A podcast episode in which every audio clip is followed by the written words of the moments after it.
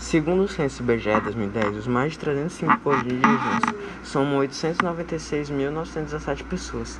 Destes, 324.834 vivem em cidades e 572.083 em áreas rurais, o que equivale aproximadamente a 0,47% da população total do país. O governo reconhece 690 territórios indígenas, que têm mais de 13% do território brasileiro. Quase todos se encontram na terra da Amazônia. Os macro-Gs, os tupis. Os macro-Gs, como todos os índios brasileiros, os do grupos macro-G estão passando por um processo intenso de aculturação. Segundo a cultura do homem branco, atualmente vestem roupas, dirigem carros e motos, sabem a língua portuguesa e procuram se integrar ao mundo empresarial, empresarial contemporâneo.